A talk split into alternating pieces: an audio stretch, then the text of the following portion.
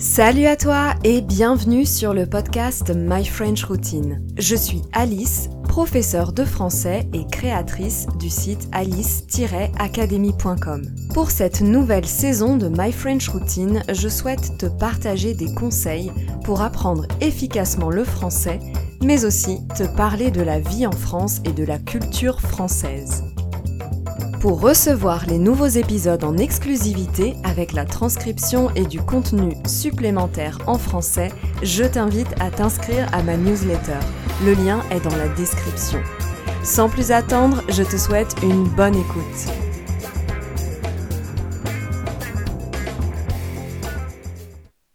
Dans ce douzième épisode de My French Routine, j'ai choisi de te parler d'un sujet qui revient assez souvent quand je parle avec mes élèves, ou plutôt d'une question. Pourquoi les Français détestent parler anglais? Est-ce que c'est par fierté, chauvinisme, arrogance? Pour répondre à cette question, je vais te parler de l'enseignement des langues en France, mais aussi de la place accordée aux langues étrangères en France. Tu vas voir que la raison principale pour laquelle les Français ne parlent pas anglais n'est pas forcément celle que tu penses. La première croyance que je voudrais éliminer en priorité sur les Français, c'est que les Français considèrent que leur langue est la plus importante, la plus belle au monde, et que pour cette raison, ils refusent de parler anglais ou toute autre langue. C'est complètement faux. Au contraire, demande à tes amis français ce qu'ils pensent des gens qui parlent couramment d'autres langues. La vérité, c'est que les Français ont beaucoup d'admiration pour les personnes bilingues, trilingues ou polyglottes. Et justement, c'est ça le cœur du problème. Ils ont beaucoup d'admiration pour les personnes qui parlent d'autres langues parce qu'ils considèrent que ce n'est pas possible pour eux. Les Français sont convaincus, dès leur plus jeune âge, qu'ils sont mauvais en langue, comme si c'était une fatalité. Ce qui est drôle, c'est l'interprétation différente qui est faite d'une même situation selon qu'on est touriste ou selon qu'on est français.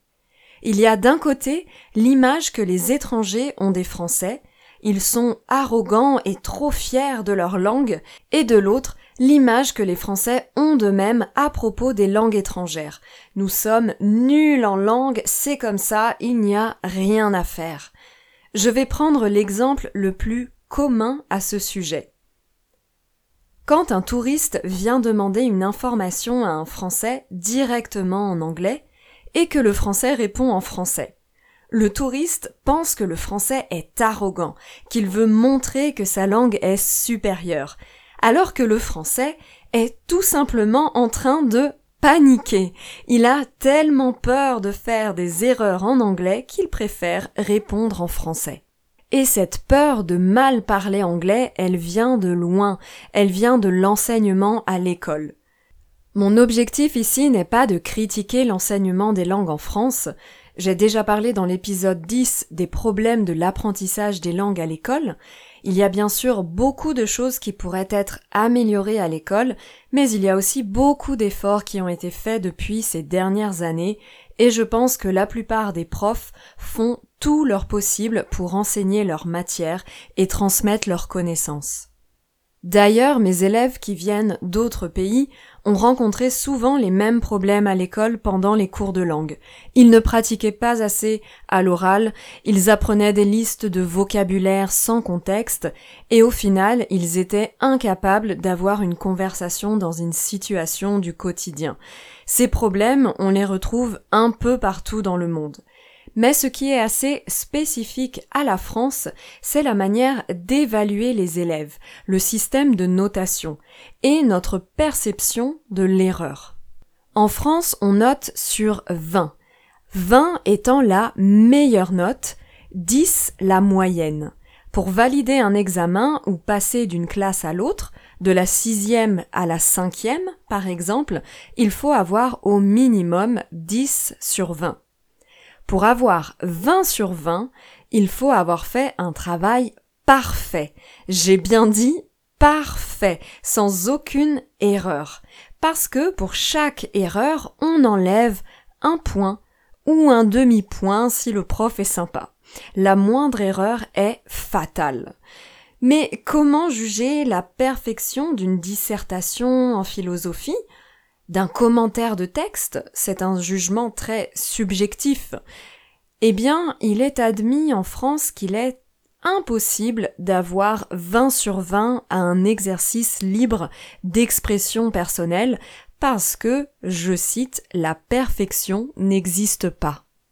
Pour noter, le professeur se base sur des critères plus objectifs. Est-ce que le devoir est cohérent par rapport à la question? Est-ce que l'élève a respecté les règles de la dissertation? Thèse, antithèse, synthèse?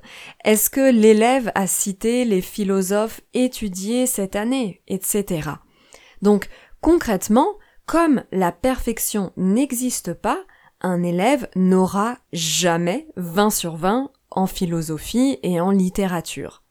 On peut avoir 20 sur 20 uniquement pour des examens où il n'y a qu'une réponse possible. Un calcul en mathématiques, du vocabulaire en anglais ou des dates en histoire. Tu peux imaginer que plus on évolue dans les études, quand on va au lycée ou à la fac, à l'université, plus c'est impossible d'avoir 20 sur 20. Justement, une bonne note à la fac, c'est 13 sur 20, par exemple. Ce système de notation en dit long sur le rapport des Français face à l'erreur. L'erreur n'est pas valorisée, mais immédiatement sanctionnée, comme une faute très grave. Je me souviens que pendant mon échange en Allemagne, dans une classe de collège, les élèves s'exprimaient plus librement, sans être systématiquement corrigés. Pareil, pendant mon Erasmus en Italie, j'ai eu le maximum de points pour des examens dans lesquels j'avais fait des erreurs. C'est impensable en France. Et justement, mes notes de mon Erasmus, qui étaient de 30 sur 30, donc le maximum, ont été changées en 14 sur 20. Pas très cool le système français. Si toi aussi, quand tu dois parler en français ou dans une autre langue, tu as peur de faire des erreurs, tu imagines le traumatisme des Français à l'école au moment de parler en anglais devant toute la classe?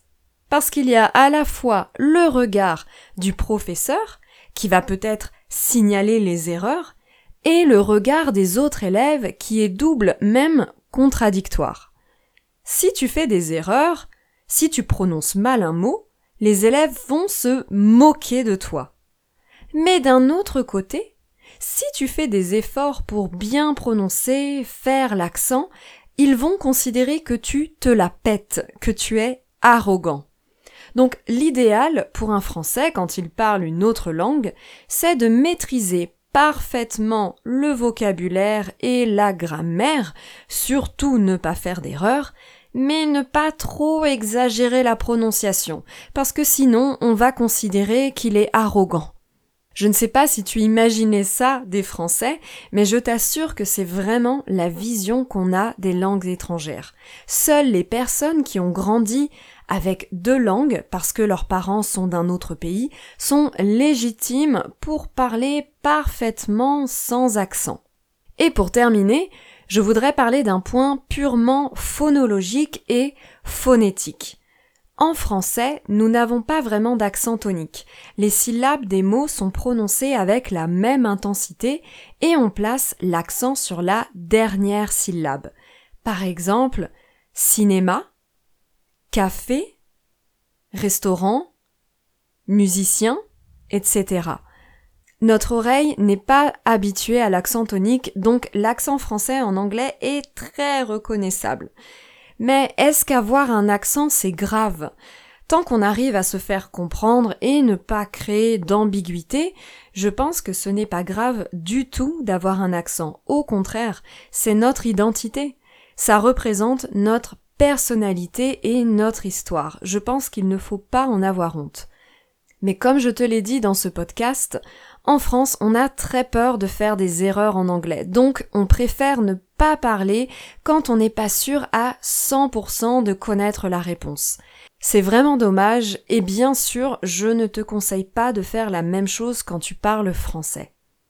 Dans cet épisode, je t'ai parlé de la perception que les Français ont de leur propre niveau en anglais. Mais est-ce que c'est vrai que les Français sont nuls en anglais? Eh bien, selon le classement de la Société d'éducation internationale Education First, la France est 31e sur 112 pays, ce qui est finalement pas si mal.